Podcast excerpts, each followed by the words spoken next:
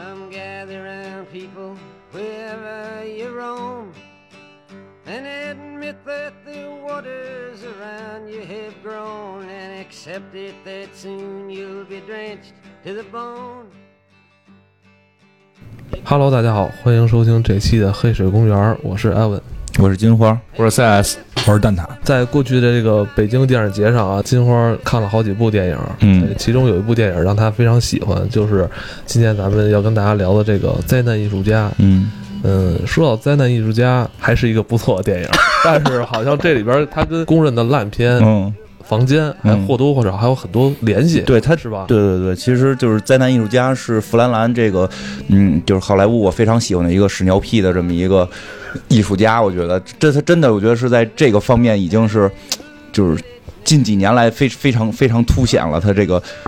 这个才能。然后他是翻拍，也不叫翻拍，就是他拍了一部关于嗯，应该是二十一世纪最烂电影的这么一个片子，就是就是二十一世纪的时候，二零零三年的时候有一部。呃，最烂电影，它取代了之前的最烂电影，成为了新一任的最烂电影。然后那个 M D B 最低分，然后什么这个全球最差电影《房间》，这这个名字叫《房间》，这么一个电影诞生了。这个电影诞生之后呢，就是烂到了没法再烂。然后呢，我们看的这个灾难艺术家呢，就是来讲述这个房间是怎么拍出来的。就是完全还原了这个房间的主创。以及主演 以及导演他的这个切身经历和其实这个好像是基于他们这个里边当时有两个演员，他们重新写了一本小说，在回顾这个过程之后，然后拍的这么一部电影。对对对，应该是写了一个自传体的这么一个小说，或者说是这个自传吧。当然，这里边到底有多少艺术加工成分不知道，就是到底这个这个在那艺术家里边表现的这个房间这个电影当年拍摄的时候是什么状况呢？没法确定真假，但是 就我觉得好多朋友吧，看完就是原版的房间，就是零三版房间以后，一定有很多疑问，这种电影是怎么诞生的？我觉得兰兰老师把这个还原的挺好，甭管是真的是假的，但是我们看完了以后觉得非常有意思。嗯对对对，不，我我我先说一句，这个可能好多人还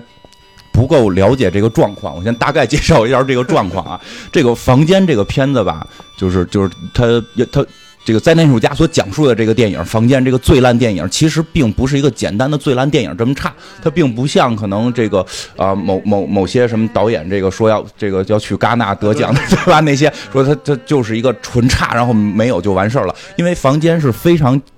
非常具有一定戏剧性的这么一个电影，不不是说这个电影本身具有戏剧性，这个电影这个诞生和后来的这个票房是很有戏剧性的。它在现实现实过程中，这个事儿很有戏剧性，是一个完全不懂电影、完全完全不懂电影的一个人。你是说这个房间这个导演是吧？，对对对，的房间的导演、编剧、主演于一身的，对吧？这个真的是从来没有接触过电影专业吗？呃，他在在这个在那艺术家里边演，他是上了两天这个什么，上了两天类似于进修班或者课外辅导，然后在那个进修班里边，就是他表演的是让所有的这个演员都都惊讶了，就是还有人还有人这么不会表演吗？就是。就这个年代还有人能这么不会表演吗？是这么一个大哥，然后这大哥呢，就是还披头散发，感觉是跟这个这个玩摇滚乐似的这么一个人，他叫这个托米韦韦素，但是不知道他哪儿来了无数多的钱，就这个钱至今也是一个谜，他到底为什么有那么多钱不知道。然后他呢用斥巨资，真是斥巨资拍了一个在当时看来就是你可能花嗯、几十万就能搞定的事儿，他花了六百万去拍了这么一部《房间》，然后上映之后呢，就是呃自己掏腰包。这个请大家看电影，呃请大家请大家看电影，我觉得就是占票房，就是就占住这个票房，没有没有人去都不知道。然后花呃，据说是上映之后上映了两周，是自己掏钱上映两周，大概收益是一千八百美金，就一一千八百块钱。然后呢？投资六百万，这那个就是呃回来了一千八百块钱。然后为什么要放映两周？是因为他认为这个片子非常具有奥斯卡的卖相。然后他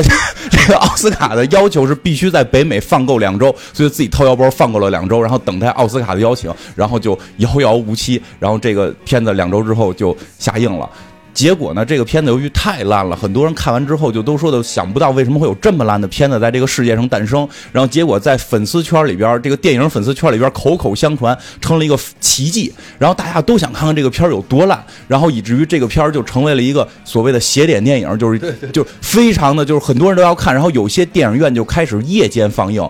就就都是小众去观看，全是深度粉丝，然后去去去看。对对，开始应该是大家看热闹去看看有多烂，然后但在这个烂的过程当中，他们好像体会到了一些不一样的东西，然后他们就会每到电影院夜里零点放这个片儿的时候，他们就要去看。据说看的时候是跟着这个里边人一起念台词，然后可可能还带着一些道具，在现场就要表演，然后这个片子就火了。然后在过了十年之后的这个二零一三年十周年这个巡演，就是去全世界巡演这个应该是美国了，全美国巡演这部电影的时候，收入达到了一千万美金，这和刚开始上映的一千八百美金，现在对应到了一千万美金的收入，这个非常具有戏剧性，而且更有意思的是，他当年花了自己掏腰包两个礼拜。放映两个礼拜，希望能够获得奥斯卡，但是没有得到任何奥斯卡的这个、这个电话这 提名，什么都没有提名，连电话我估计连回信都没有了，就不知道了啊。但是更但是以他的这个世纪翻拍的灾难艺术家获得了奥斯卡最佳。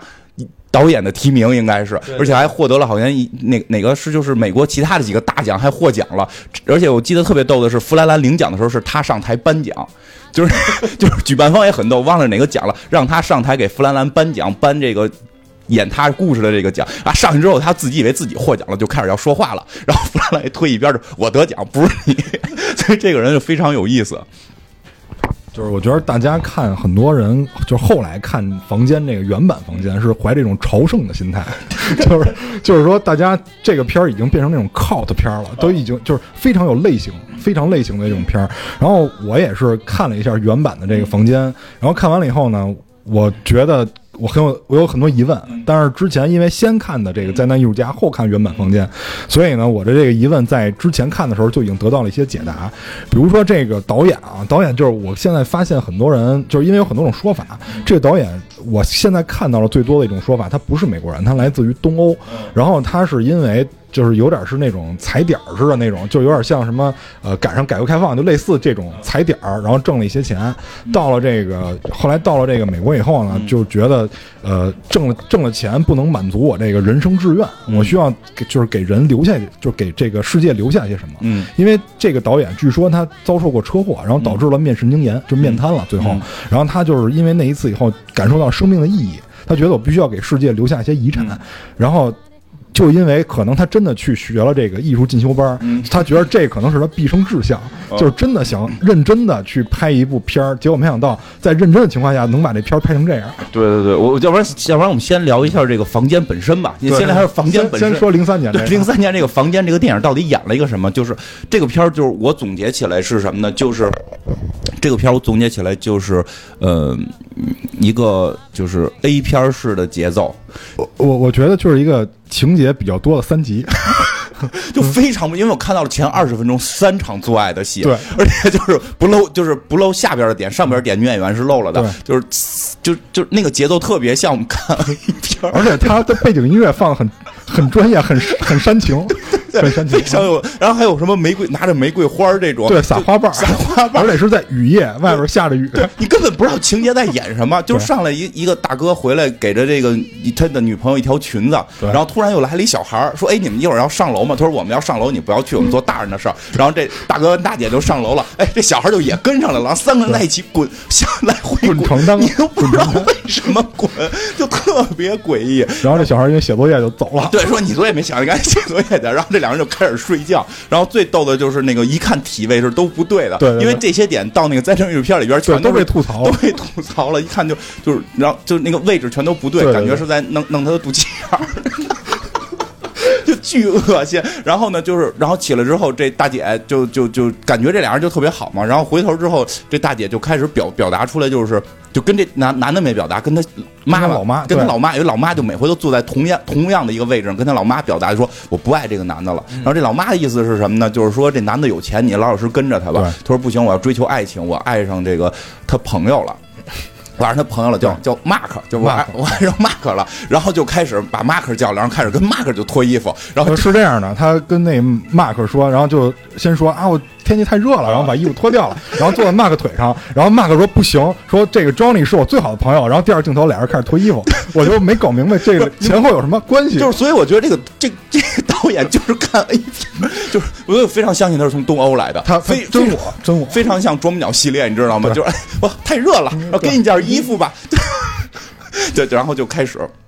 然后就睡了，睡了之后这这个马克就觉得自己错了，怎怎样？反正就后边他又大哥来了，又开又开始跟大哥大哥睡，然后他们家的这个邻居也跑到他们家睡，这这个我觉得真是没有什么逻辑。然后包括后来就是这个女的就一直纠结于是不是要跟大哥挑明了，就是他我跟你要分了啊，我要分了。然后他妈就是最经典就是他妈开始跟他聊，就是就是意思就是那个呃我帮不了你什么的。然后这女孩说你一定要帮我，然后他妈说我得乳腺癌了。然后女孩说那咱们逛商场吧，就。对，然后俩人一扭头逛商场了，就就就是这么诡异这个片子。就是说，你你如果把这个片儿关上，你仔细琢磨，这片儿没有道理可讲。但是如果你是看着演员的表演进行这个剧情的话，你觉得一切都顺理成章。对，这个特别逗，因为特别认真，他们表演就是两个人真是对话，说我得乳腺癌了，我可能活不了多久了。你放心吧，现在医疗科技很发达，你一定会治好的。可是我真觉得过治不好了，但是你必须得帮助我，然后对吧？就是你必须得你必须得帮助我解决我现在搞对象的事儿。他妈的多乳腺癌了，他让他搞解决搞对象的事儿。他妈意思就是我我觉得他有钱。你该跟他，他说我现在要去出去见一个客户，你跟我一起去嘛？然后俩人就走了，然后走了之后，另一对邻居来他们家做爱，然后这个时候他妈跟他又跟他这个又回来，就好像购物回来拿着纸袋，特别开心，乳腺癌的事儿就忘记了。然后这两个做爱的人就特别紧张，就跑掉了。然后还他妈还问他，就他们俩干嘛啊？他们邻居喜欢到咱家做爱，就 然后反正后来就是这个。女的就是开始就说这男的打她吧什么的，这个那个，然后编了一个谎话。哎，对对对，然后这男的就不承认打的，就有特别经典的镜头，这男的就走上天台，就说我没有打他，我没有，我没有打，我没有打他，我没把矿泉水扔了，我没有，啪把矿泉水瓶又扔了，就这样，然后嗨，Mark，就对，非常经典，没敢看这个房间啊，对，就是，但是我从那个金花这个叙述这个反应来看，我觉得这应该是一个。非常优秀的喜剧片了，是吧？其实说实话，前半程你能看出这些演员在认真的想把它剪成一个严肃片对。但是他们演成了一个三级片但是他后来真的是喜剧片 没错。从他扔完瓶子之后，后边全场变得非常的可笑。而且他们在就是一帮成年人，一看就都是三十岁以上的这些成年人，然后在认真的玩的抛橄榄球游戏，然后每个人的间距不到两米，认真的抛橄榄球，然后每次还都。抛不准是吧？对对对，然后还都每次因为抛橄榄球互相传接而尖叫，对对对，特别近，互相传。然后那个这个其实除了除了这个主演，剩下的几个演员还演的比较认真。这个主演真的就是可能面部神经有问题，然后就是。演的非常怪了，然后包括后来有些情节更怪的，就是他们给这个男主角办生日晚办生日庆典，办生日庆典的时候，这个这个女主角就突然跟大家说：“哎，出去玩吧，还出去玩吧。”然后大家就哈都出，然后这个镜头就拍所有人 离开这个房间，就所有人都走出去了。然后他他跟那个 Mark 就说：“你别走。”然后两个人就算，我操，就是他的他男朋友的生日聚会，然后他说：“你们出去玩吧。”然后全屋的。朋友就都出去了，然后他说这个男的就开始在屋里边要做爱。这时候有一个人回来看到他们，你们怎么能够做爱？就是你们怎么能够背叛你的那个男朋友什么的？就这些事儿。然后最后的结果是，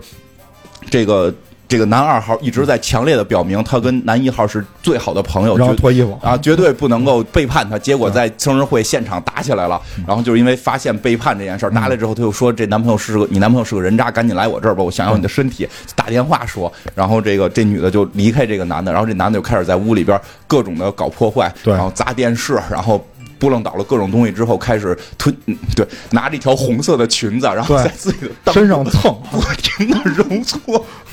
然后这个时候就是闪回到了以前那些快乐的记忆，比如说那个温情的歌曲，然后撒花瓣，然后两个人裸露躺在床上。对对对，然后最后嗯嗯，这个男主角引弹自尽，然后杀自杀完之后，这个剧里边这些人又都出来，他女朋友和他的这个这个好朋友过来哭啊，你怎么死了什么的，这个，然后这个故事就这么莫莫名其妙的就结束了。然后就是这里边人物关系转移呢，就是非常的突然啊，就是比如说这个。这个他的朋友一边说啊，我是他最好的朋友，然后一边脱衣服，然后过了，然后他们俩睡了两次以后，然后突然这个男的就转变了，说我我想要你，然后我我深刻的爱着你，然后你快来找我，就是转变，没有任何没有任何说发生一个事件，然后让他心灵受到创伤转变，没有，就是前一秒还说我们真的不能这样，对，就愣这样，然后下一秒就是你男朋友是一个混蛋，是一个人渣，就就就是这样，然后就是所有不该笑的地方，这个男主角都会奇怪的笑，哈哈哈，就他笑还特别逗，都是哈哈哈，就只会这样，然后对这个是房间。的这个这个这个故事，对，然后那个灾难艺术家呢，就弗兰兰演的是，在弗兰兰是演这个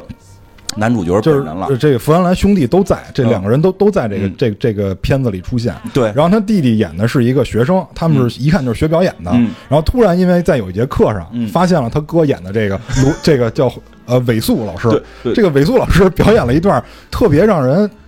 就难以名状的一种表演，就就在地上打滚儿，然后然后爬高爬高从高上跳下来，然后在地下打滚儿。他表演老师都已经崩溃了，对对吧？因为这个就是这个这个什么弗这个弗兰兄弟，就是这个。年轻学生演的这个学生，实际上是这个房间里边的男二男二号，嗯就是演演 Mark 的这个人。然后呢，这个这个托托米呢演的是这个男主角嘛，实际就是说他们俩是在这场表演课上见认识的。然后这个这个演 Mark 的这个人呢，他是相当于就是很帅，非常帅，而且就是想投身于好莱坞的电影电视行业，但是呢，就是他非常害羞，他不敢在大家面前去表演。但是呢，这个弗兰兰演的这个这个。托米老师呢，就是嗯，简直就是如入无人之境，对，这是有一种如入无人之境的感觉。就是有一场他们在那个餐厅里边嘛，嗯。然后两个人在那对着说：“你为什么不敢把这个台词念出来？”就是我们俩来来一段马那个应该是马克白的那个，嗯，对，应该莎士比亚的莎士比亚的电视那个那个一个片段嘛，然后两个人在那儿，托米老师就能大声的把它念出来，嗯。然后但是那个就演托米老师的那个人，嗯。但是那个马克就不能。就演嗯。演马克的那个就是他的弟弟嘛，嗯。然后就不能，然后所以就是两个人其实就是这样的方式下，他觉得自己已经受到了这个怎么说，遇到了这个弗兰兰演的这个主角的这个一个吸引，嗯。而且他就觉得说，哎，跟着他一起的话，我是能创造一番电影事业，能让自己走出来的，所以就跟着他一起开始了这个去到好莱坞，然后开启自己表演之路的这么一个过程。对，等于是他就首先是这个这个男二号，他是发现了，他是发现了这个托托米老师非常有钱，对托米老师在洛杉矶也有房，说说我带你去洛杉矶发展，然后他中间也讨论过是不是同同同性恋的问题，然后这个说不是，然后他这个这个只是兄弟情，我跟你是兄弟情，然后这个。这个反正这个托米老师就非常有钱，特别奇怪嘛，然后他就四处的去这个应就是竞争当演员，但是都不成功。然后这个这个这个男二号呢，他去应征当演员呢，是是我觉得属于被经纪公司买断了，就经纪公司看你太太帅，怕你去别的经纪公司竞争，所以买断之后他一直得不到戏。然后这个托米就突然有一天跟他说，就是我也得不到戏，但我有有钱，要不然咱俩自个儿传电影吧。然后就开始写剧本，他就就是写了一个叫《房间》的剧本，然后就开始找人拍。然后就是这个这个灾难艺术家就是讲述怎么拍的这个过程嘛，这个过程就非常之荒诞。就是这个托米老师就希望想证明自己非常懂电影，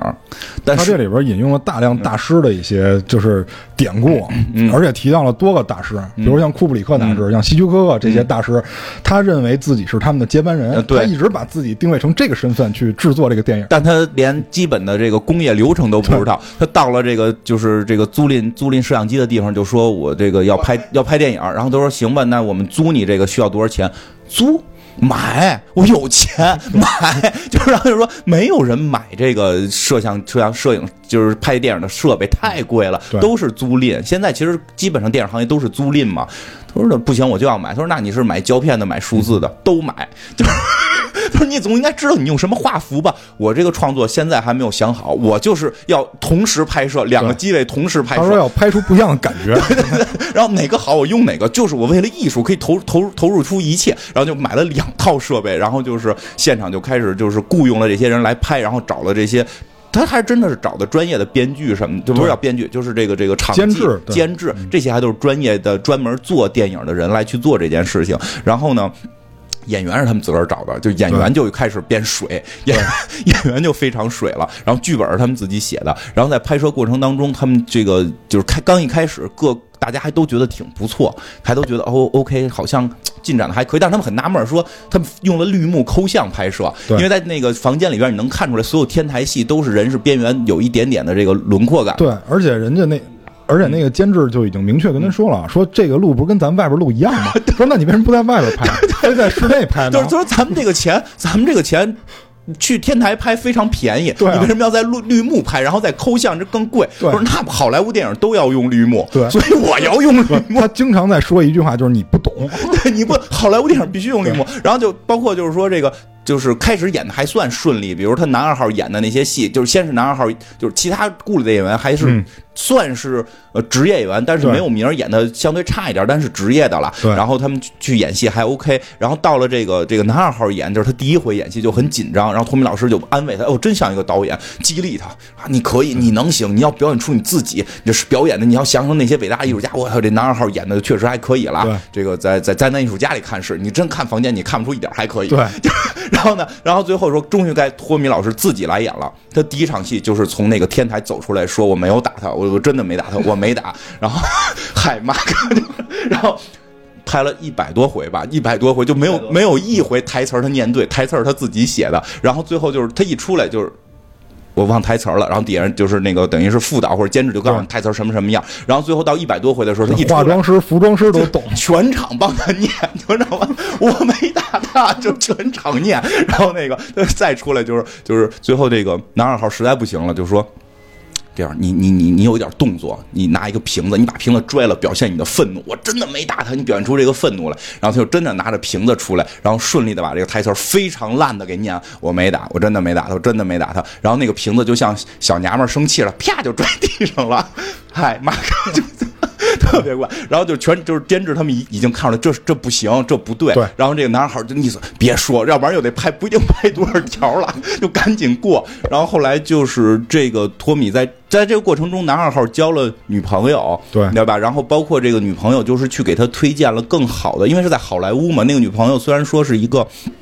感觉是这个叫什么？呃，这个服务员是个服务员，但是感觉出来他就是因为他有一些人脉，有些人脉，因为因为你在好莱坞片场里边买咖啡，你是能认识一些人的，对。所以他有一些小演员的人脉去帮助这个男二号去推，去去去推这个，包括他推荐。荐，给了一些制片，而且是就是当时比较火热的这个剧集，对对对。可以让他去里边出演一些角色。对，但是演的非常小，就是说这个就是这个有一个这个电视连续剧的这个这个主主主演，嗯。然后发现这个男二号有大胡子，他留了个胡子，说这个胡子这是我们正好要演一个伐木工人，需要你能不能去？我操，特别高兴！我因为他们已经看出来这个这个这个戏已经演的特别烂了，没错就是成不了。就是那我就至少我能进一个热门电视连续剧，虽然我演的是个路人，但是我也算是有了镀一个金吧啊，对我也算有了一个这个。推开城门哎，对对对，他就要去，然后这托米就跟他急了，说不不能，你不能去，说的说这个胡就是我这胡子留一天，，他是说第二天我们马上就要拍，你有一场戏，那场戏你得把胡子刮了。对对对对，刮了之后，你这焕然一新的出场，这是必须的。然后说，那你能不能挪一下这戏？我们过两天，我能不能先把那边那拍完，咱先拍别的戏，然后你再拍我这个？不行，就必须得拍。而且托米就有点就不高兴，不让他去。结果这个他女朋友就是这个男二号女朋友为此离开了男二，就说你疯了。你疯了吗？你对吧？你你这什么烂电影？现在我们都看不出来有多烂了。然后你为这个要荒废你的青春，我给你找了一个正经电视连续剧，你能去演，你不去。然后他女朋友离开了他，然后这个男二号就也，就是最后是出于友情帮了这个这个托米老师继续去演这个刮胡子戏，但是真的在那个房间里边看，你再看房间的话，并没有刮胡子的那个现场的戏，是刮完了之后直接出了一个刮完了脸，但是那场戏没有任何跟整个跟逻辑没有任何关系，他刮不刮根本不重要，就是一句哎你刮脸了，你这是一个。大家尖叫了，大家尖叫了。对，就是就是那么几秒钟，跟整个剧情 屁关系都没有。我都觉得托米是为了诚心捣乱，不让他去演那个，就诚心刮他胡子。然后呢？反正就这个剧在，但是再往后来就包括这个说到就是他这个这个这个有很多做爱的场景嘛，然后这个这个他非常怪的体位，然后这个屁股是对着摄像机，然后然后 然后还若隐若现啊不。是当时说过，我一定。他说：“你有必要这个什么都不穿，然后只带一个那个袜子在那块儿吗？”啊然后说：“不行，我必须得把我最真实的一面给大家展示看，必须得让大家看见我的屁股他，我的屁股得再高一些。对他坚信他的屁股是这个片子的票房保障，对对，所以他不管体位到底是什么，我必须要把屁股最 最核心的对着摄像机。但是房间里，说实话，我没有看到彻底露屁股的戏，我不知道是不是被剪掉了。但是在在那种家里边是是有这个正面屁股 而且露的很清楚。对，然后他在侮辱那个女演员，然后那个女就是就是就是就就说你的气氛不对，说你脸上怎么因为他那个脏了什么身上，啊就是他肩膀那块儿有痦子啊，对，对你这这是脏了，你你不对，你你就赶紧找化妆师给你把这痦子给挡上，就明显就找茬儿。然后那这个就是现场那些监制就急眼了，就是你这侮辱女演员就不行，你你是导演，你是金主，你也不能这么干。我们这保护妇女，你这不能这么干。那女演员倍儿职业，说我能做好，我能做好，我是职业的我是职业的。我操，你能感觉出那女演员的演戏的欲望？我是职业的，我必须要演好这场戏。因为这个女演员在参加面试的时候，然后这个弗兰兰给她出了一些特别奇怪的题，比如说请你舔一下冰激凌，然后请你特别快的，冰激凌快化了，请你特别快的舔一下冰激凌，然后直接把冰激凌塞嘴里是什么样？然后那女的说：“你们这要拍什么片儿？” 然后弗兰兰当时特别正义，说。哥从来不拍毛片儿，哥就是为了艺术。说别废话，你演不演？完最后把这个女演员录取了。啊，对对对对对，然后那女演员说：“我用在试吗？”不，你已经录取了。然后就这这女演员非常职业，然后。然后反正就是就是片场里边就开始流传很多坏话，然后比如说他他就是有钱嘛，他干些很奇怪的事儿，比如在片场里设置了一个自己的专用厕所，就任何人不许上，是导演专用厕所。然后在这种情况下，他不买就是不开空调，然后不给大家买水，然后就是这个演女主角她妈妈的这个老太太在现场都晕倒了，然后四十多度的这个这个温度，然后就大家说要不然出去拍或者出去待会儿不行就不行，说因为就是他迟到，因为这个男主角就是这个托米迟到，所以导致进度落后。他不干，他赖别人，因为他是金主爸爸。他在这里边又引用了一些大师，比如说希区柯克，你希区柯克对演员好过吗？完后来后来那弗兰兰他弟还跟他说说说大哥，那个希区柯克以前就是一混蛋，好吗？然后他说，但是他说我不管，他说大师就是这样，大师就是要求所有人都很严苛。对对对，他说希区柯克鸟演鸟的时候没告诉你演员，就把鸟放进来吓唬你演员，所以才演的真实。我现在羞辱他，就是为了我的艺术。对，就是最最后他真的爆了，他爆点就是说我我他特别逗，他在拍电影的同时找了一个人拍他的纪录片，就是拍他这个。他认为自己就是伟大大师的接班人，拍大师接班人是如何诞生的，拍到了很多现场别人说他坏话，说他根本不懂电影。然后这个时候，他的那个男二号的那个好朋友，那个死党又跟他的这个女朋友要出去住，然后后来又因为他女朋友要去拍接别的片子，他认为全世界都背叛他，他要在片场当暴君来报复这一切。然后最后他跟这个男二号闹掰了，有一场这个扔橄榄球的戏，他把男二号叫到这个野外，说咱俩再拍一场戏，就扔这个橄榄球，一边扔橄榄球就一一边互相指责，就说你不对，你不对什么的。然后最后打成一锅粥，这个男男二号就是我不跟你家玩了，我走了。然后故事就是说。这个他这个片子的拍摄就到这儿结束了，然后再一看，就是这个男二号就转过来一看，几个月之后，好像十几个月之后，这个男二号呢，等于是什么呢？就是去演话剧了。他没有在电影行业发展，去演话剧了。然后在散场的时候，发现男一号这个托米老师在门口等他呢，就就很很感人，兄弟情又出现了。就是说啊，他先是收到了一张票，请柬，而且他在就是路边的大牌上，就广告牌上嗯看到了房间即将供应。对对，因为是他换了一个新女朋友，新女朋友给打电话说说，就希望房间这个片儿不要供应，就是让大家不要让大家看到你演的那么烂，因为你现在至少是个话剧演员，你可以养活自己。这就是你这么烂，你就火不了了。然后就看到大广告牌，房间即将供应，然后呢就收到请柬，给请柬扔扔到这个垃圾桶里，也不想去，但是在门口又碰见了当年的老大哥，老大哥就说我还是请你去什么的这个，然后弄了一个加长的这个。这个豪华的轿车，对特这点特别逗，哈哈哈，开着车，一看马上就要到这个片场马马上到马上到电影院，马上到电影院供应，马上到电影院嘛，说，然后这个司机要停，别停，直行，继续往前走，咱们绕一圈。什么我们不，我这种要要面儿要范儿，我不能一上来就停在这儿。而且他说人不够多，人不够多，说必须得人够多，他们来迎接我。然后这个就是现就是他现场那些制片也都在现场嘛，然后说，哎，你们看那车过去了吗？说那不就是那个托米吗？说是啊，他说，然后那制片说呢，哎，他要停了，我就死这儿，你信吗？就他要停了，就不是托米了呀，一定干一个大家不理解的事儿，然后就啊绕一圈，一会儿又回来了。下车之后啊，对不起，我堵车，我迟到了，就就特别混。然后去他就是。挺感动，觉得自己终于完成了一个非常严肃的，然后讲述了这个自己这个就是我觉得利益很深，他觉得自己利益很深刻，这个男人这个很很痛苦，然后被女人抛弃，然后被男被这个男伴儿这个背叛的这么一个故事，然后觉得非常严肃。但是在现场看的时候，大家就哈哈哈的笑，因为就是开始女演员也很激动，看到后来女演员都羞涩，就看到中间女演员都羞涩，太傻逼了，这是个什么玩意儿因？为他一开始大家看这片儿都是拒绝的，嗯因为片方都看过这个拍摄现场嘛，都是在捂着脸，怕形成一种不好的影响。结果到最后跟着观众一块儿乐，然后这个，然后这对看半截的时候，大家就开始就是就就轰就起哄嘛，然后这个哈就笑他，然后这个托米老师就走了，就就跑出去了，非常忧伤，就是我我这么努力，我为什么没成功什么的。然后他这个朋友就跟着他出来，男孩跟着他出来就安慰他说：“你你你想想，你为什么拍电影，对吧？你就为让大家开心。你听听现在里边大家笑成什么样，就是里边也都笑疯了。就是你看希区柯克拍多少年能有一场这样的戏？对，那一次都没有。你打开就是打开这个从这个剧院门打开，你看大家在狂欢，在欢呼，然后在扔东西。你看，对，希区柯克达到过吗？达到过让大家这么狂欢没有吧？你成功了，你明白吗？然后这个人我觉得转变特别厉害，他就是一直开始就是我是大师的这个接班人，我特别艺术，我特别严肃。然后看到这个之后结束了，他是就是他要上台讲话嘛，感谢大家欣赏我的喜剧电影。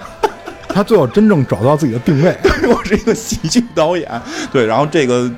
在那艺术家到这儿就结束了，然后后边就是讲，就是用文字去表述说这个片子上映了两周，他自己掏钱，然后票房是一千八百万，然后十年之后光巡演就啊，那就一千八百块，一千八百美金，然后光这个十年之后的巡演就就是他后来变成系列电影，有了非常多的粉丝，然后这个十年之后的巡演就有一千万美金的收入，然后至今也没有人知道这个演这个托米老师到底是谁，而且他奇怪口音绝不是美国人等等，然后包括后边挺逗的是。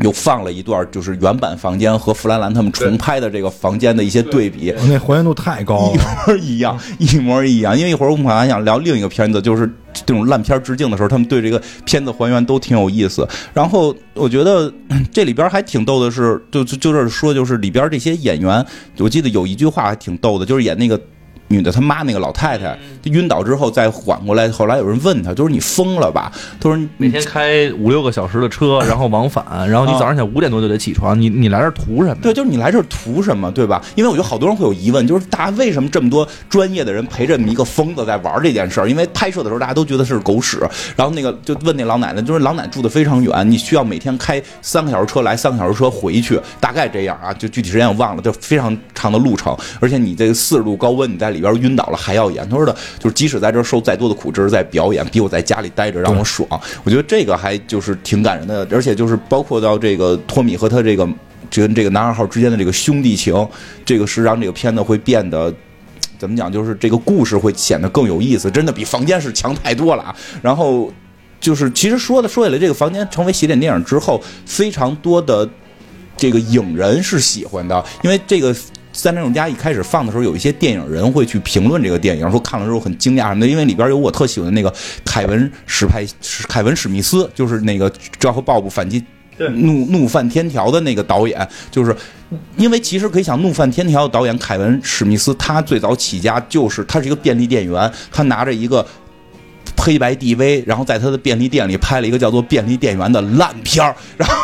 非常的恶俗，但是就。就成功了，其实就是他会非常欣赏托米的这个劲头，我觉得就是这个，就是他们都看到了自己，包括我在看这片儿也看到了自己。嗯，我相信不光是我，我觉得很多听众朋友如果看过这个片儿的话，一定能找到自己最熟悉的部分。比如说，我们去想一下啊，我们去想还原一下托米老师这个场景。首先呢，这个人他是一个不专业的人，嗯，但是呢，因为他有钱，嗯，所以导致很多专业的人围着他转，而且这些专业的人呢都是不同层面的。你看啊，有监制、场记、服装、道具、美术，这些人都围着他转，让我们想起了谁呢？对吧？比如说有一个人有钱，然后很多专业人围着他转。比如说我们有文案、有策划，对吧？有这个有这个设计，是吧？围着他转，这个有点有损托米老师的形象，有损托米老师的形象了。我觉得，当然是这样，就是说托米老师他是抱着一腔热诚，他所有的工作，你甭管他专业不专业，他是为了让那片儿好而去的。但是他可能跟我们刚才就跟我刚才说的那些人唯一不一样的是，那些人不管我们的结果好坏。托米老师还是真的出于负责任的心态，虽然他自己不专业，他就是能力不行。对对，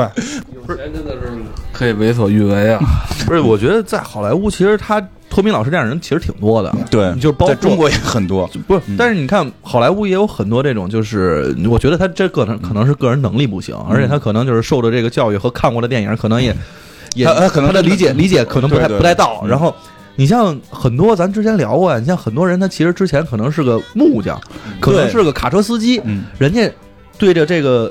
电影有着一腔热血，其实也能去做。包括刚才说凯文史密斯，嗯现在他，我觉得至少他跟版阿尔弗莱克后来合作的几部，那那也是挺厉害的电影。对，对对，他在美国就凯文是在美国非常有标志性的一个非常著名的独立电影的这个代表人物，而且是从民间最低端起来的，对吧？昆汀好歹是看录录像厅的，对对对对跟电影还有点关系。他这可好，这是便利店员，就是这个怎怎么说呢？就是他们看到了那个自己拥有的热情。我觉得好莱坞电影能发展，就是因为太多人拥有这种前仆后继的这种热情，嗯拥有这个热情，才能让整个这个工业起来。我我觉得是这样。他其实托米并没有，因为托米，我觉得这个片里表现一点，还是那句话，真假不知道，因为他妈他是根据一个自传写的，那个自传没准是出对，没准是是编的，没准没准托米是一个特别高超的营销高手，一开始就策划了这个十年十年的一个 哎哎，哎对也没这人有可能人就是诚心，这一个营销案例吧，这个是。但是你十年你都没跑赢 CPI 啊，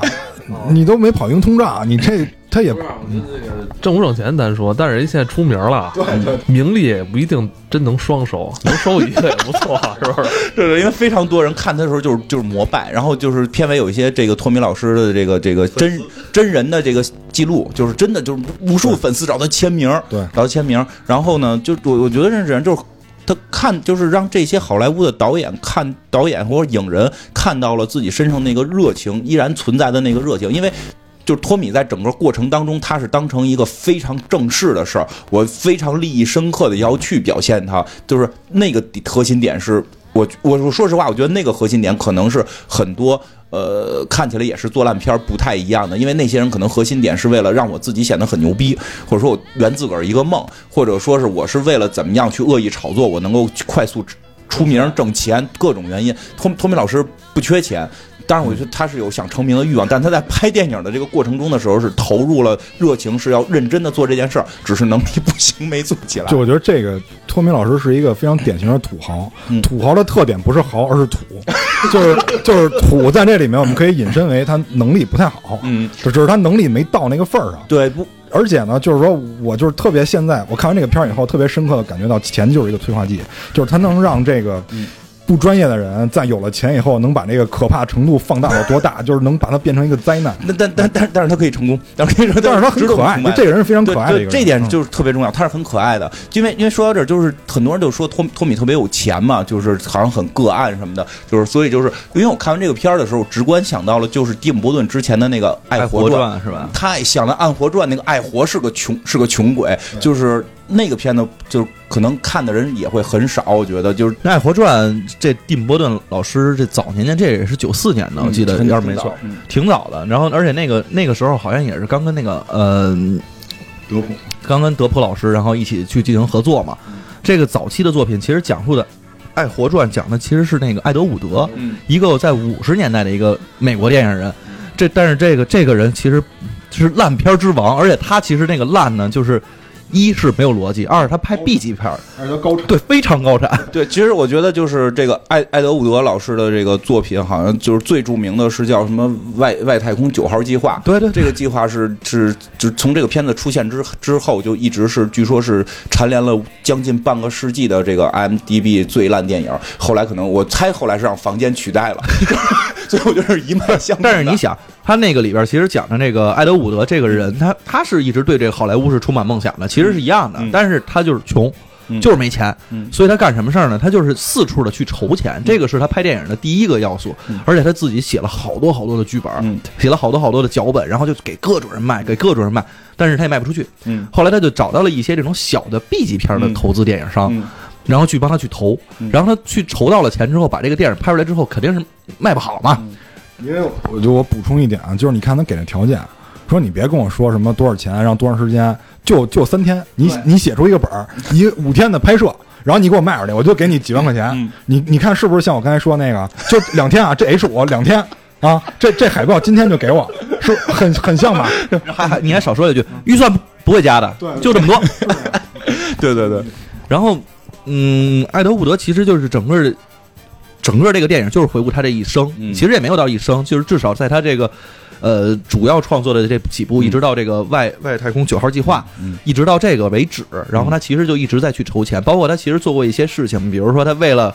拍好自己这个电影，他可能去。怎么说？就是就就就有有有人投资嘛？投资商的儿子想在里边演个角色，行不行？没问题，是吧？然后非常好的乙方，对我我我这个电影得找一卖点，我找谁？我找一个已退休的一个演吸血鬼的一个人，然后我去拍。我拍他的时候干嘛呢？我其实不仅仅是为这部电影拍，我还得为我的下部电影去积攒一些镜头。这样的话，我等他死了之后，我拿出来这个就能大卖。他会想各种的办法，其实给自己去拍摄电影的时候制造这种空间、制造钱，包括制造这种可能性。嗯，中间的无论这个电影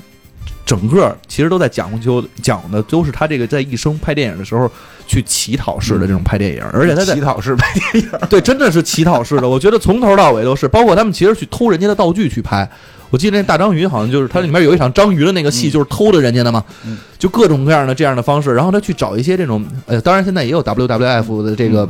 演员，然后变成演员的人，但是他那个时候就开始启用，后来要当总统，对，就各种各样的这种怪人，然后齐聚一堂帮他去拍这个电影。这个人其实整个整个电影其实就讲的他这样的一个对嗯电影的热爱，嗯包括他对电影的这种梦想的充斥，一直认为自己能火，但是当然最后他也没能火。他最后依然是在去世之后，他的非常伟大的最烂电影《外太空九号》，然后非常火。因为我今天看有一个评论是说，詹姆斯卡梅隆的很多就是不是很多了，就是詹姆斯卡梅隆的哪部电影的这个后半程的桥段，基本上是在向这个这个片子致敬。致敬对对，因为那个片子说实际上立意还是 OK 的，但实在是烂到了没边儿，不是就是拍摄烂到不是他了没边儿。，我觉得他真的是没钱去拍，而且我记得他那个现场就是描述他拍那个镜头，就是人家只要走完了一遍，他就说好，对，说就是就 就有一说法说，一般的导演一天会拍两场戏，他一天拍二十场以上的戏。就我我看完他这个爱德伍德以后特别的感动，因为我首先从他这个人身上看到了包容，嗯我觉得他这个人包容性非常之强，就是不管这个。呃，演员的表演在我们这个观影群众来看是有多么像我的多么的粗糙，但是他永远是以一种称赞的态度去称赞他的同事，称赞这个演员啊，好你对特别的好，特别的完美。我觉得你演出了这种张力什么的，就永远是以这种话来说的。就是对，就是反正反正比较逗的，就是在现场他们那个墓碑上边什么都做错了什么的，这个说这一看你这这墓碑就是假的，然后他还说那就是细节，不重要，不重要，这 不重要，我们要做伟大的电影，不要注重细节这种。对，但是呢，就是说这两个人我，我对比了一下，一个是有钱，一个是没钱，嗯但是我觉得核心他们都拍的是一个烂片儿。嗯，呃，我觉得最重要的可能还是这个，我觉得个人水平吧，个人水平是比较重要的。嗯就是不管有钱还是没钱，可很多人说我们可能拿着钱就能拍着好片儿，很多人说因为我们拍不着好片儿是因为没钱。你看到有钱人跟没钱人在能力不足的时候拍出来电影水平其实是差不太多的，嗯，也可能超前，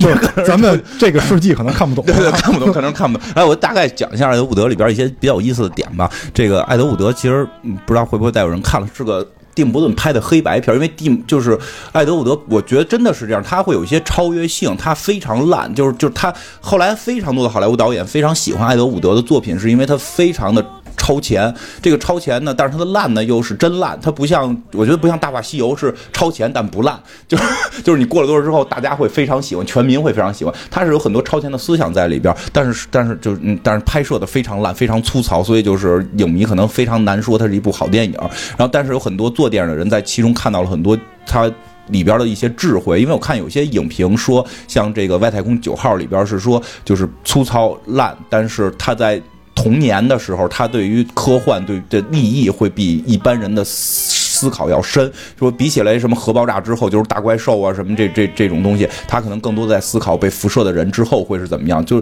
所以很多后来的导演会从中间有有一些摄取，包括那个就是说说一下这个电影里边一些好玩地方，就是一开始他就是一个。怎么讲，也是话剧导演，类似于这就小班的，他是给人家写剧本了，就给那些舞台剧去写剧本的。对对对，他就是那舞台剧也没人看，就底下就仨人儿，就就这么一个水平的这么一个舞台剧的的这个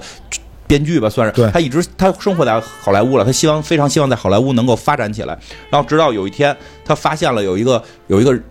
地方发布了一条消息，是说有一个，这应该是个真事儿，是说美国有一个大兵，然后这个这个变性了，怎么样吧？大概这么一个故事。然后有人希望能够拍一个这个关于男人变性的这么一个电影，他这我可以啊、我简直了，就这就是我量身定做，必须我来当导演，就跑过去跟着这个制片就说，人制片那意思就是就是说每一个来这儿的导演都说自己最适合拍这个电影，你有什么证明你的才华？他说我现在里边穿着胸罩，就是虽然我是一个男人，但我酷爱穿女装。然后那 那那个制我我好像知道你为什么喜欢这片儿了。监制大哥就说，就是你你你你那那你那那你那个你是不是同性恋？他说我不是同性恋，我喜欢女孩，但我就是喜欢穿女装，所以就是我觉得我更能够去诠释这个电影里这个角色什么的。然后这个监制就依然是不不同意了，就是这个。发行公司依然不同意他去做这个电影，然后他在回家的路上遇到了一个过气的男演员，是演吸血鬼的，嗯，德古拉的演员，呃，对，演那个达达达达库拉那个电影，应该是一九三一年那个电影的男主角，好像叫什么贝拉是吧？对，就就那个男演员就是非常老，他过气了，没有人喜欢他了。但是他呢，这个作为这个艾德伍德非常崇拜他，因为他非常喜欢怪兽，就非常崇拜这个老大爷，跟老大爷最后就成了好朋友。然后他。就是这个人，我觉得这个人确实有制片的天赋。就是他发现，哎，我跟这个人成为好朋友，这个人想演电影，但没有人用他演电影。但对于我来讲，这就是一个明星了。我用这个明星，然后加入那个男变女的那个戏，然后那个男变女没有钱嘛，就是没有什么钱请明星，但我可以拉了一个过气明星，是有帮助的。结果他就在中间去去聊这件事儿，然后跟人说，我有一个明星是这个演吸血鬼的，怎么样？然后那人特逗，就说他不是死了吗？他说没没死呢，没死呢，就是只是特别老了。然后。是说那个演吸血鬼那个明星有吸毒，就是吸毒，吸毒了，就是等于他这个这个失落之后，他是药物依赖吧？好像吗啡还是他就是说这个这个过气之后很失落，然后妻子也丧死掉了，他就会有吸毒的问题，所以一般人不爱用他。但他跟艾德伍德成为了好朋友之后，他们俩就传成了一个铁三角的，这就是铁三角就是这个好搭档的关系，然后就接了这个男变女这场戏。然后特别逗的是，他让他女朋友演女主角，他把这个戏卡都写好了，写好之后给这个女他女朋友看，他女朋友就看完之后就傻了，说你丫写的是你自己吧？我他妈终于知道我那些丢的衣服去哪儿了，我终于为什么那些衣服莫名其妙变大啊？我终我终于知道那些衣服为什么变大码了。然后这个这时候这个艾德伍德就已经穿上这女的的这些衣服了，在那站着说，我就就我我爱你，但是我就就穿成这样可以吗？就 特别 愣逼。然后在现场他就穿着这个女装去表演，然后什么的，反正这个片儿拍完了就嗯烂到了没边儿。然后呢？但是这人挺能耐的，就是四处的去拉拉投资，四处的骗人，然后四处的就是为了自己的电影梦想，可以真的就不择手段。我觉得，包括就是后来有人去投那个外太空九号的时候，就是是好像教会投的，然后带着全体剧组人员洗礼。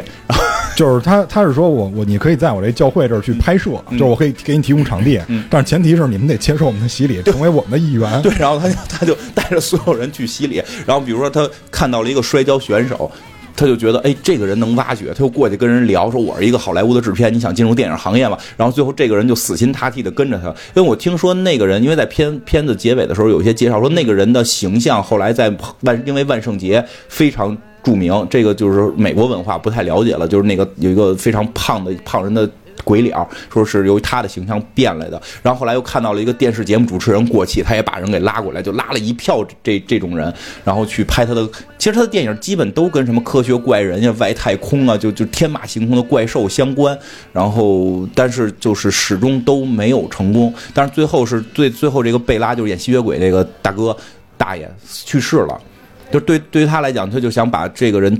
去世的这个没完成的作品继续完成。然后他想的办法就是随便找了个人扮演的，然后然后挡上脸让大家看不到。所以就是他，就是说他粗制滥造到什么程度？比如说。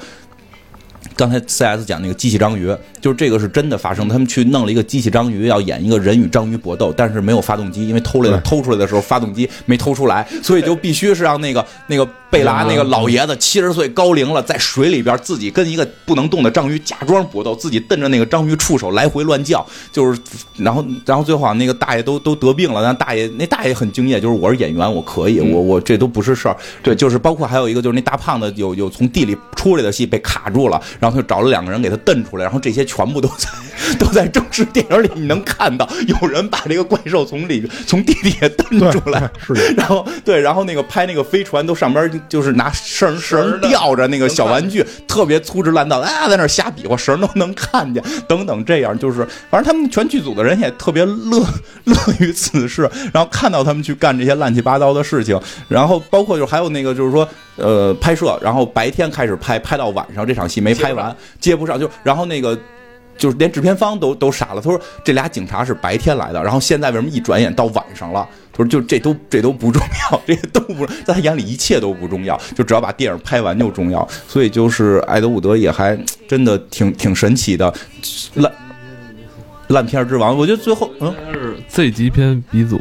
他开创了。Z 级片，然后，然后就是最最后有一场戏特别逗，他特别喜欢那个《公民凯恩》的那个导演奥森威尔斯。我记得之前我们也聊过，就是他是来玩广播剧玩那个火星人进攻地球，弄好几百万美国人都疯掉的那个那个广播剧，后来拍的《公民凯恩》嘛，就是他后来在就是跟教会在拍《外太空九号》的时候就崩崩溃掉了，然后这个去穿着女装去找这个就是去喝酒，然后碰到了这个导演，碰到了这个威威尔斯，然后两个人就聊了，然后威尔斯就是那么那么牛逼了，已经拍完《公民凯恩》了，他就跟他说，你知道吗？只有《公民凯恩》是按照我自己意思拍的，但是电影方非常讨厌。他们没想到这个会成功。现在我在写一个什么什么剧，我在替谁做什么做什么，投资方都他妈是混蛋，什么都不懂，他们就强奸我，就这意思。然后他就觉得心心相印啊，我我也是啊，我也是。你你我我看哪心心相印啊？就我看也特别有同感。我看艾德伍德老师这这个这个这个这个传记，我觉得特别的感动。对对，他说我也是啊什么的。然后就是，但是那个谁就说这这个这个昆明凯恩导演就跟他说说的，你你你想没想过，你值不值得用你的一生去谱写一个为电影梦想追求的这么一个故事什么的？我操，励志了，回去继续把他的外太空九号彻底拍完。然后就就是拍完结尾的时候也放了，就这些演员后来都都小有名气。还小有名气，因为他的第一个女朋友就是就是他偷人女装的女朋友，是后来给猫王写歌的。对，然后后来这个女朋友实在是受不了他这个这个异装癖的这个问题，分跟他分手了。然后他还有一个这个这个就是。叫什么 WWF 的那个运动员，后来成为万圣节的一个代言人，然后等等吧，就都还可以。他那个里边包括那个就是演那两个小警察的小哥什么的，都去话剧变成了那个主，也不算主力演员吧，反正长期就是在影视圈已经打混起来了。对他们那俩人好像说长期在烂片界驰骋，他们俩 有他们俩有他们俩的那个粉丝群，演烂片无数等等这样。反正。反正整个他们这个剧组的人，包括其实你刚才少讲了一个，他们之前其实一直特别看重有一个那个女的，有一个就是那个也是就是腰特别细，然后眉毛特特好看那个，特好看那个女的，刚开始一直想找人家去演，说能不能加入她戏，然后结果人家一直都不加入嘛。然后那就是电视明星，那电视明星，那算电电视，那是个电电视明星了，他一直演电视剧，后来也是在人家落魄的时候，让他赶紧把人家给笼络过来，真是像你说，这是制片人的这个感觉因。为因为艾德伍德好像后来觉得自己在导演方面才能有限，他就转制片了。因为他再后来跟人介绍说我是一个制片人，但是他就依然是制烂片儿。然后就是这些人，其实，在后来的整个的这个演艺生涯里面，都是得到了他的帮助的。就是虽然拍的都是烂片儿但是至少对，但是艾德伍德好像晚年好像说不是很好，说晚年他酗酒了。没有没有，他晚年他主要是那个他他深入了，就是除了这种科幻电影类型以外，他是深入了另外一个电影类型，就叫就情情色电影。啊，对，然后最后就郁郁而终。他是比较适合当统筹或者比较适合当顾问。嗯，他对于就是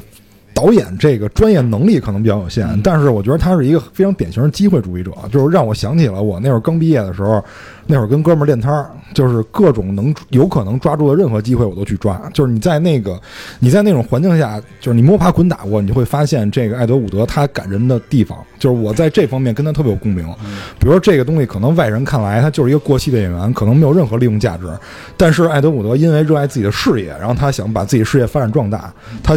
觉得这些人都是他的帮手，或者都能跟他组成一个非常优秀的一个团队，所以他利用了任何一个机会，任何了呃，就是利用了任何一个可能去完成这件事儿。就我觉得他只有在就是对这件事儿真正热爱，而不是只放在嘴上说说啊，我喜欢这个。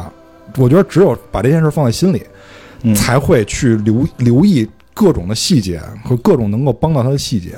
所以我就是对这一点就特别感动，看的。做这种类型片儿嗯本身也是很大胆，也很超前，是吧对，非常超前我。觉得真是很超前，因为我现在看他那个外太空九号，还有以前的那些片子，我觉得挺牛逼的。我操，真的，我觉得真的是在在那个年代，科幻片啊、惊悚啊，是吧？B 级好像那会儿还有 B 级片这个概念吗？那时候没有吧？都没有啊，他可能是不是他开创这种东西？不是 Z 级片吧？对就这两，包括我觉得刚才聊到的那个凯文，凯文史密斯，其实都是一类人。凯文史密斯可能是真的很有才华，我觉得可能是运气，因为我真觉得。在某些人眼里边，便利店员是个没法看的片儿。就是便利店员，我觉得也是一个，就是所以所以我说在咱金主家开前片头看到了凯文，我觉得嗯非常适合的，就是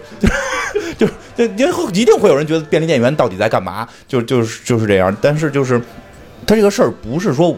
就是就是你看来是投机，或者你看来托米是有钱，但他们内心深处有一个真正爱的一个火焰，尤其是这个艾德伍德的这个，就是一次失败不怕再来一次，一次失败不怕再来一次。我的一生只有这一件事儿，这个是挺令人致，就是怎么讲，就是敬畏的。我觉得这一般人根本坚持不下来，而且有一个女性，就是她在酒吧还是在饭馆偶遇那个女性，那个女性说可以给她出资，马上角色就给你了，你不是想演吗？没问题，给你了。结果甚至于到最后，他发现这个女性只能给他投三百块钱的时候，他没有让他没有把她解雇，嗯而是继续让她留在这个团队，对继续继续做演员工作。嗯，这个我觉得都是一般人做不到的。对对对，他在某些程度上，其实他的能力是超越我们一般人的。我对我觉得是这样，就是这些，所以所以就是有时候我觉得，包括托米的那个。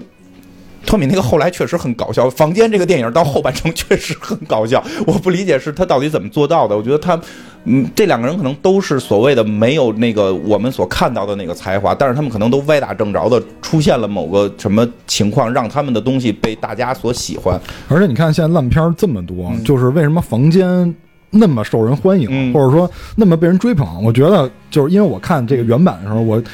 我体会到了一种出乎意料，就是就是它烂的出乎意料，让你想不到，对，有一种说法是说，房间烂烂到了所有能犯的错误全犯，就是这个。而且还有你想不到的错误。对对对，就是说，如果就是说你考试，比如咱们现在去考试。嗯 A、B、C、D 选择，你你怎么选？你你就是你你学习再差，你也不可能考零分。对你必须得填的情况，你不能考零分。人房间就可以做到考零分，那就代表他知道正确答案是什么，人诚心不拍，人诚心都躲过去正确答案。就像你之前说那个爱丽丝，是因为她是逻辑学大师，所以她可以避免一切逻辑。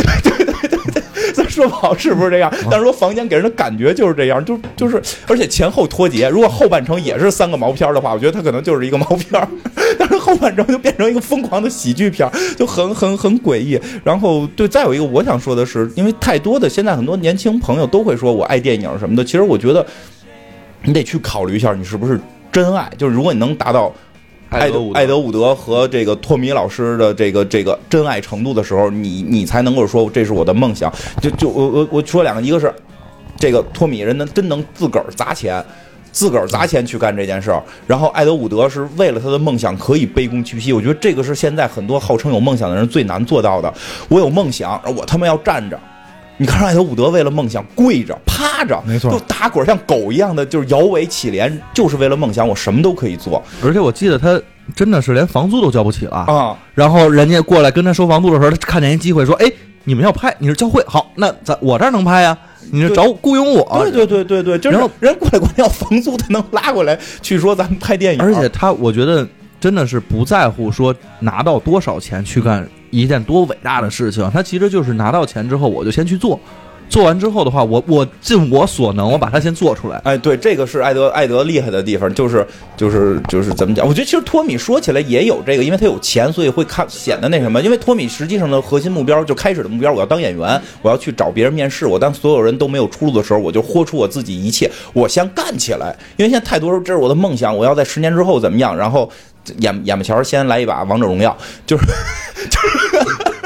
对吧？对吧？是，这是一个常规现在状见到的状态，就是胸怀大志，郁郁不得志。但是你看这两位没有才华的人，说他们两个为什么感动了那么多好莱坞的人？这两个如此没有才华的人在坚持、在努力、在行动，这个是他们真正去感动好好莱坞。之所以美国电影那么强强大，是因为有无数的这种这种人去往起推的。因为之前我我我我也想说过，就是其实底层文化是吧？对底层文化，我记得对就就就就之前我跟那个 CS 以前交流过，就是我们经常会，因为我后来跟别人聊说，现在可能不这么教育了，但至少在我小的时候，老师经常会教育，就是说我们的这个升学率是百分之多少，比如说是这个四四四分之三，然后这个这个不是重点率是是四分之一，就是咱们四个学生只有一个学生能上重点，你是愿意当分子还是愿意当分母？所有他给大家灌输的一个思想就是。你当精精英是好的，就是你当那个分母就就就你的人生就没有意义。就这件事儿是我觉得我们一个错误，因为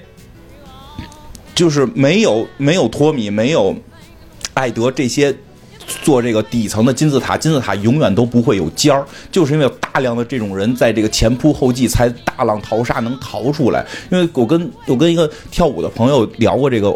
问题，他说跳舞其实就是因为我跟他聊这个，他没有什么感受，他觉得就是他这个早就能够理解，因为他的舞蹈老师是这么教给他们的。因为说有一点很奇妙的是，跳舞这件事儿天赋特别重要，你瞬间。一天两天，可能一个月下来，你就知道你有没有天赋了。你的身材比例、你的协调能力，你你马上能知道。但是导演不一样，对，导演谁都可以觉得自己能成一个特牛逼的导演，所以这是一个很隐性的。因为这个文化这东西，文无第一，武无第二，这是一个，我觉得这句话特别有道理。嗯你你你跟打架不一样，打架反正你打完站着那就是赢的呗，对吧？但是文化不一样，对吧？你你拍你你花十亿拍一片，我就说你不好，你能怎么着？反正就是说，对不对？就我就愣说你不好，你能怎么着？对对，可以说你不好，对吧？就可以可以有权利。然后这个就是说，舞蹈可能就会相对就是说很很快你就能知道你你在整个这个练舞的人里边，你排在一个大概什么位置，那你是不是你就不做了？如果你真爱他，你要去做，而且更重要的是，跳舞有群舞，群舞一定没有领舞牛逼，但没有群舞，领舞是就是凸显不出来的。对就是舞蹈是一个这种大同，就是可能需要一些协同的事儿，就是需要大量的领舞，就是大量的这个。跳舞的这些人，就是这些这个群舞的人，然后有领舞的人，其实这个就是那些那你说那些演跳群舞的人就不爱舞蹈吗？他也爱舞蹈，我觉得他能应该说他更爱舞蹈，对，他就是他宁可不让自，就是说他可能知道自己出不了名了，嗯但他依旧在这个工作上继续工作。对，这这个就是因为因为因为这个。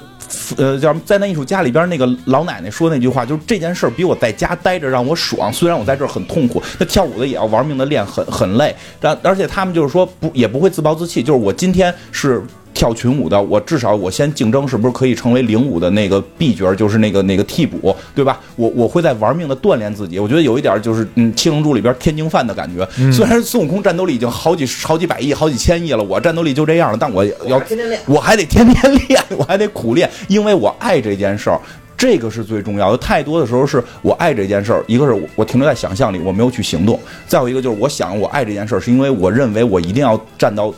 第塔尖儿，我一定要站到塔尖儿，我奔着塔尖儿去，甚至我都不想我拍的第一个片子可能是烂片儿，我上来就要拍出什么最牛逼的片儿，这这种。再有就是不愿意低头，就是其实我觉得那个托米也低头了，就是虽然他非常有钱，他想拍一个严肃片儿，他最后低头认为自己是一个喜剧片喜剧片儿导演。我觉得就是你你你你，这就是你的梦想是什么？你的梦想是拍电影儿，就 OK 了，你去奔着这个去。对，你看好莱坞，其实是刚才你说，就是有很多很多类似的人。你其实其实除了像凯文史密斯，还他还会有像什么那个就各种写小说的、编剧等等的，咱们一些不知名的人，他们都在服务电影，整个这个是一个大的工业。对，其实国内这种电影工业现在其实跟他的那个态势真的是完全不一样，就是你会感觉说，的确有很多人，但是大家全都是说我们投资多大，然后我们做了多大的一件事情，这个东西会越来越多。我我觉得对于很多个人来讲，因为你说那些是是是就是怎么讲工业层面或者投资层面，我说到一些个人来讲，因为我们太多的人看到某一个小人物，呃，一个群演也好，或者一个什么做没名儿的导演也好，嗯。突然一部片子几十亿票房的对对出现，然后就站到了塔尖儿，然后每一个人实际上是想鲤鱼跳龙门的去塔尖儿，但是他我很我是真的很我听到的每一个说梦想是导演的人都跟我说，我的梦想是未来我成为一个伟大的导演，没有一个人说我的梦想是，我我觉得当然你肯定要往好的去做，但但是你也应该有甘愿，你说我就是说我就中等水平，我每天提升自己，让自己更强，但我就是要一直做下去，这种人会很少。因为我觉得这一点古人可能看得比现在明白嗯子曰：“取法其上，得其中也；啊取法其中，得其下也；取法其下，则无所得也。”就是你必须得抱着最好的愿望去做这件事儿。你你想让自己成为好的，你可能最后就是中间那个，嗯对吧？但是你你就奔着下边去，你就你可能什么都成不了。嗯但就是说你得接受现状。对你要抱着好的希望，但是你要接受现状。对，很多人是不接受现状的心态。对，因为我们的教育就是成王败寇。对对对对对，就是这个，就是成王败寇我我不能成寇，那我宁可不打，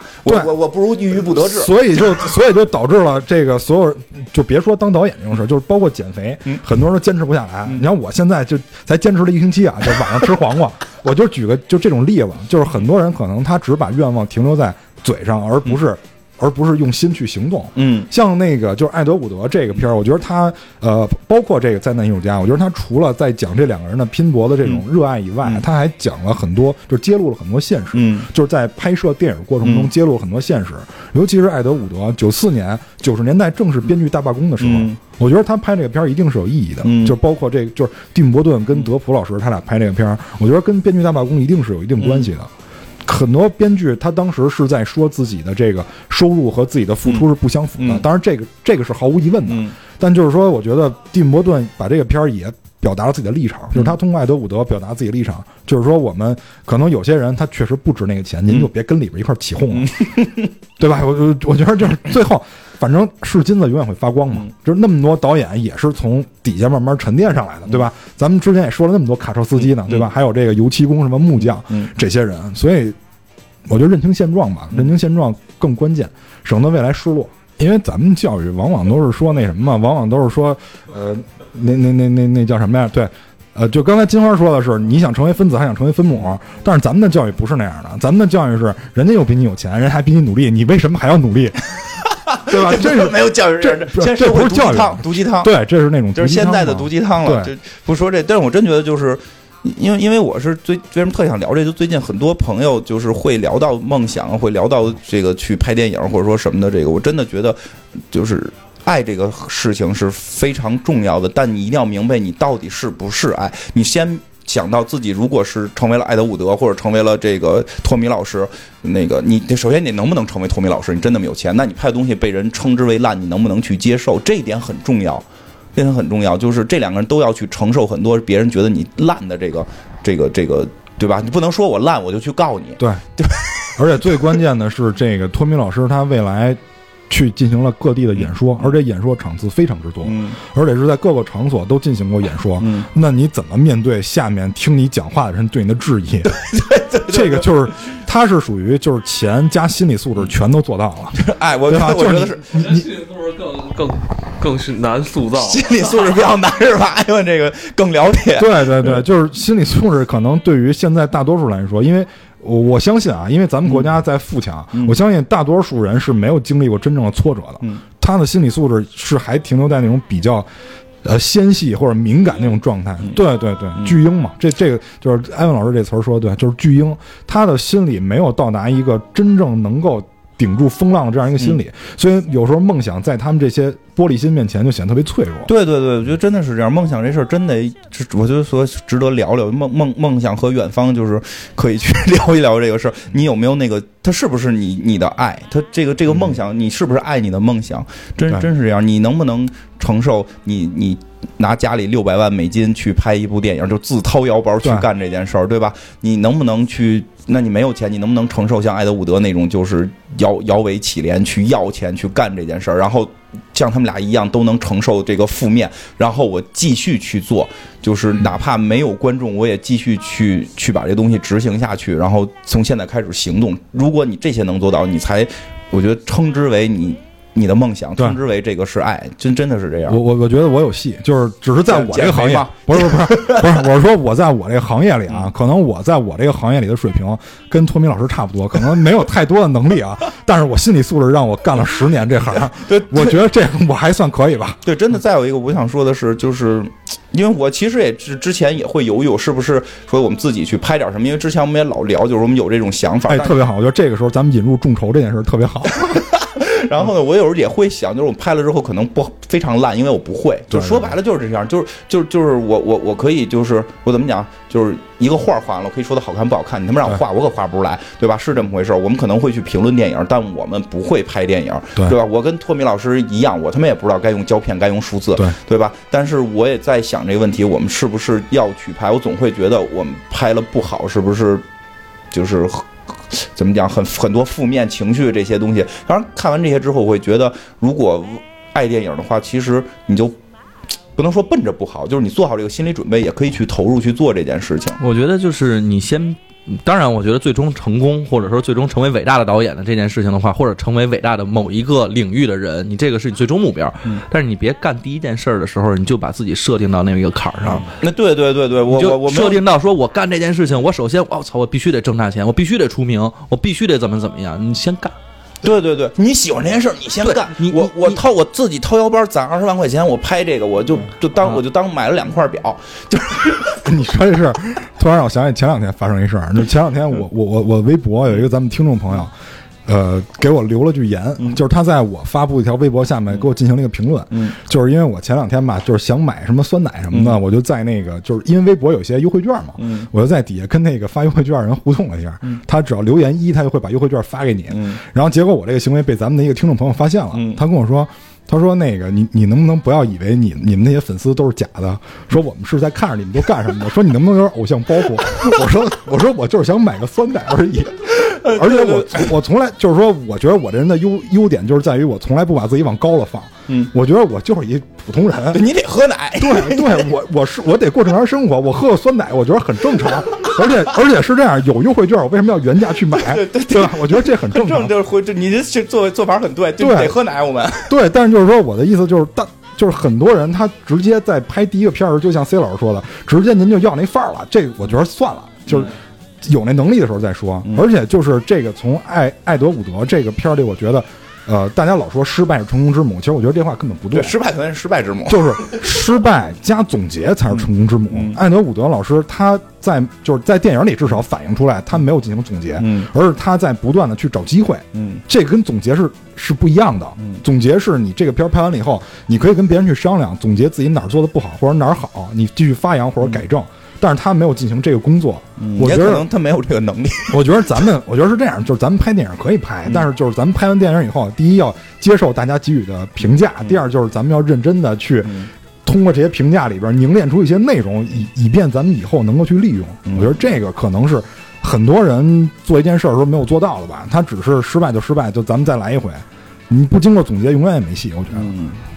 总结这事儿再说吧，因为这个不好总结。不不好总结，因为因为因为你花十个亿拍一个片儿，就是有人会骂，就是就这个这个事儿太难了，这个事儿太难了。我觉得我们先做到就是喜欢了去往前走。其实这是跟跟大家说，我觉得想让中国电影，我就真是就真是想说这个，为什么中国乒乓球这么厉害？因为你会在每一个课间都看到有小小学生拿着乒乓球拍子去打，就是群众基础很重要啊，现在可能不是了，咱小时候是。啊。对我们至少我们小时候是，我觉得现在也还是，因为它它场地运用比较小嘛，乒乓球毕竟在中国普及率比较大，普及很重要。我觉得中国足球不好，连个球场都没有，对吧？没有那个基础，没有那个小孩儿去去踢球的基础会少，就是会会肯定比乒乒乓球会少。那想让中国电影变好，我觉得真的是喜欢电影的人，每个人拿起哪怕拿起手机来，自个儿拍一个塑料袋在天上飞，我觉得都都 OK。我说那那现在中国的这个评论家那么多呢？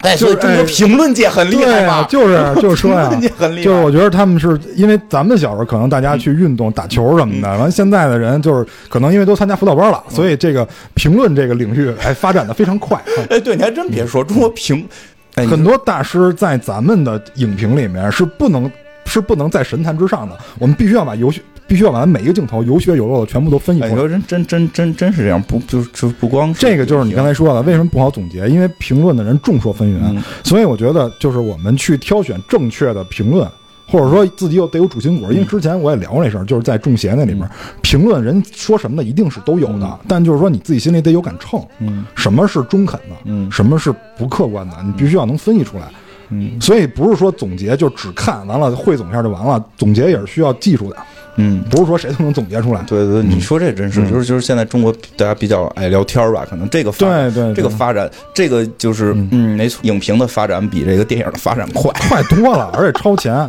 真是。所以就是说，所以就是外国人不理解咱们是有道理的。咱们的他们十年以后再看咱们吧，十年以后再看咱们的影评，他们没准能够吸取到一些经验教训。他们现在水平不够，真的，我再包括说足球也是，足球的评论比 足球发展没错快，电影的没错评论比电影发展快。好，那我们就励志，我们拿起手机出去拍塑料袋儿。可以。然后咱自己评。嗯今天咱们就是聊了，应该是三三部电影是吧？房间、对灾难艺术家，还有艾德伍德，对，还是有一些相似的一些神韵哈。嗯，对包括我觉得真的是不光是说就是。大众的反应，包括钱的这个这个流入什么的，真是因为像艾德伍德很明显，一个一个卖猪肉的就都愿意投你拍电影。嗯，我就想怎么才能就是让自己更加专注在投入这个事儿上，而不受外界影响。锻是吧锻炼心理素质。我给一个给一个建议吧，我不知道对不知道对所有人有没有用啊？我相信只对一部分人有用。就是你要先明白互联网是一个什么东西。互联网打破的是没错，是时域性和地域性，但是它还打破了一个，就是我我也不知道应该叫，它打破了一个阶级性。我不是说这个这个文文化这东西有阶级啊，但是你必须得想明白一件事儿。有的东西，有的你发布的内容，或者有的你做的内容，或者你制作的某些作品，它是需要门槛儿的。互联网把门槛儿打破了，它让他让那些没到门槛的人也参与了进来，他让那些人也能给对你给予评论，这是互联网最可怕的地儿。就是我现在互联网大家就是对评论那么热衷，我我看过很多就是互联网上内容的一些评论，很多人根本没评论到点儿上，就说白了，他没有理解发这段内容的人的意思，他根本就没理解，他就妄图评论，而且大部分评论全部都是断章取义的。那么这就是因为他门槛没到，他没理解。你千万不要被这些人影响，你了解这个以后，你再去看他的发言。哎，你是最近受什么刺激了？是酸奶那事儿吗？我！我我看你最后这说这话是不是有点激动啊？啊，是不是酸奶这事儿？一会儿要是你下，咱下楼给你买点儿。就像刚才说的，就是感觉是没到点儿上啊，什么那个，因为因为他就不爱这个事儿，他就是过来随便骂你两句，没有名儿。蛋挞也不爱，他嘴上说酸奶，但是他现在包的是橘子。你看那评论，有电影没上映的，人家都能评论，嗯，对吧？对有这种现象。所以这就是就确实这很闹心的，就是我们既希望说每个人都，如果你喜欢干这件事儿，你就做起来，你想评论就评论，想拍摄就拍摄，你好与坏你做自己。但是这件事儿你得爱，你不能你不能说这事儿我能投机我去干这件事儿，就是你这电影都没看你就开始跟评论这件事儿，一定是不爱，对吧？就是我根本就不爱这个电影，因为我现在很多评论我会感觉不到你的爱。对，这评论也需要爱，对，真真真真的真的是这样。包括说拍电影也好，评论也好，你你真的喜欢他，看他看透了，研究明白了，你再去随便评论，真真真的是这样。你还现在有一些媒体好像自己用大数据来做这个媒体，好像说声称自己我就不要人工编辑，大家喜欢看什么就给大家放上，这个好像也不行了哈，现在不让这么弄是吧？就是那会儿我就说过，这叫什么垂，这个叫什么垂垂直的这个啊。千人千面垂，因为我那会儿做用户体验研究过，这叫垂，就是垂直领域千人千面，就是你喜欢这个，你看到的推送都是这个，我觉得这特别可怕。嗯。这个特别可怕，因为比如说我最后看到的全部都是关于游戏、电影，嗯。嗯。那我想看点关于别的那些奇闻异事，就都没有了。但我我没法，我整天去找，我需要，我还是喜欢老的那种报纸。你会上来先把自己重要看的看完了，然后边边角角你再看有没有自，每回都有那种就是不是你喜欢的领域的好玩的事儿，你你就会有新的领域去喜欢我。现在特别怕在那个搜索引擎上搜东西，因为我搜完之后，然后接下来的可能一周两周里边，它全都是相关的这个东西，你知道，就让你做就觉得有点恐惧了。这就是之前咱们说网飞干的那件事儿嘛。啊网飞把大家热爱的元素，然后汇总以后，然后开始拍跟这些元素相关的内容，就是这个会导致大家审美归一化，而且就我记得之前就是我忘了是姜文老师还是谁说了一句话，他说你看内容的时候，你不要老看你自己赞同的内容，嗯你老看自己赞同内容，你根本进步不了，嗯。因为这人跟你在一个层级，你有什么可进步的？嗯，但是也不是说就是这个跟你相悖，你就必须得看，必须得接受，就是你要求同存异，所以啊所以我想到就是，咱又说回来，就是这个房间，他经历了十年之后，形成了他自己的粉丝。那我在想，是不是现在这个时代，反而这种很奇怪的东西，可能他这种东西可能就没法被这些大数据所推送，是不是？因为他太特殊了，对吧？对，我觉得有可能因为这是他的反套路，就是这个。啊，对，就是他在大数据里边是一盲基点，对对对对对对，你看任何电影说我得癌症了，后续一定会照应什么？人就啊，这开玩笑了。我觉得这个有特殊性，这个有特殊性因为因为在这中间，可能大家能够看到。热情，我觉得爪子说过，就是就是最后你去看一个作品，说我问他，就是如果想想当编剧，我需不需要学什么？都是嗯肯定会需要需要学一些。当然，这个最核心的在于一个好的作品，你是不是能看出你用心了？嗯，就是你的，如果你能力次，那就是你一个特别次的用心，就是大家看出来你是一个用心的次，用心的粗糙。大家能够看到用心的粗糙的时候，也会。有某种潜在的情感会喜欢你，我觉得这个他那个房间真的就是非常用心的粗糙，也是用心的粗糙。对对对，那就这期这个标题就叫“用心的粗糙”吧。哎，可以。而而且我觉得就是这个兰兰老师的观察点也很独到。我觉得就是他呃有一种我非常赞同的一种观点，就是一般玩游戏的人可能都知道，比如说玩什么 L O L 或者王者荣耀这种东西，比如说你的队友发挥的很次，或者他水平本来就不好，然后有一个人写过关于这些人你怎么处理，就是说你不要骂他，因为你骂他没用，你骂完他他就可能更要去送人头，你这时候需要鼓励他。他说你们听过一词儿吗？叫废物利用。就我觉得兰兰老师在看到《房间》这个烂片以后，他没有想到去骂他，没有想到跟那些水军一块儿去喷他，而是他废物利用，把这个片儿的一些细节挖出来，然后进行二次加工，然后做出了一个非常不错的作品。它这里面就是有很多细节，包括我在看原版《房间》的时候，有的时候我会看到画质不符，他就把这点利用了。就是他们在去买那个设备的时候，实际上数字跟胶片全部都买了，这就解释了为什么这些画质是不相符的。哦而且有一些就是它那个对焦根本就没对准，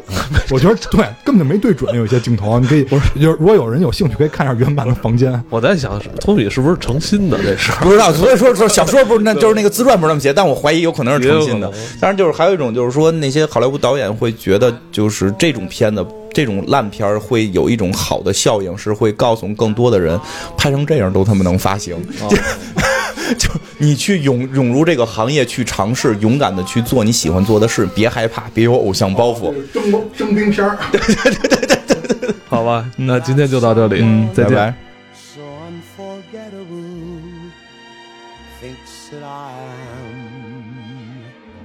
unforgettable.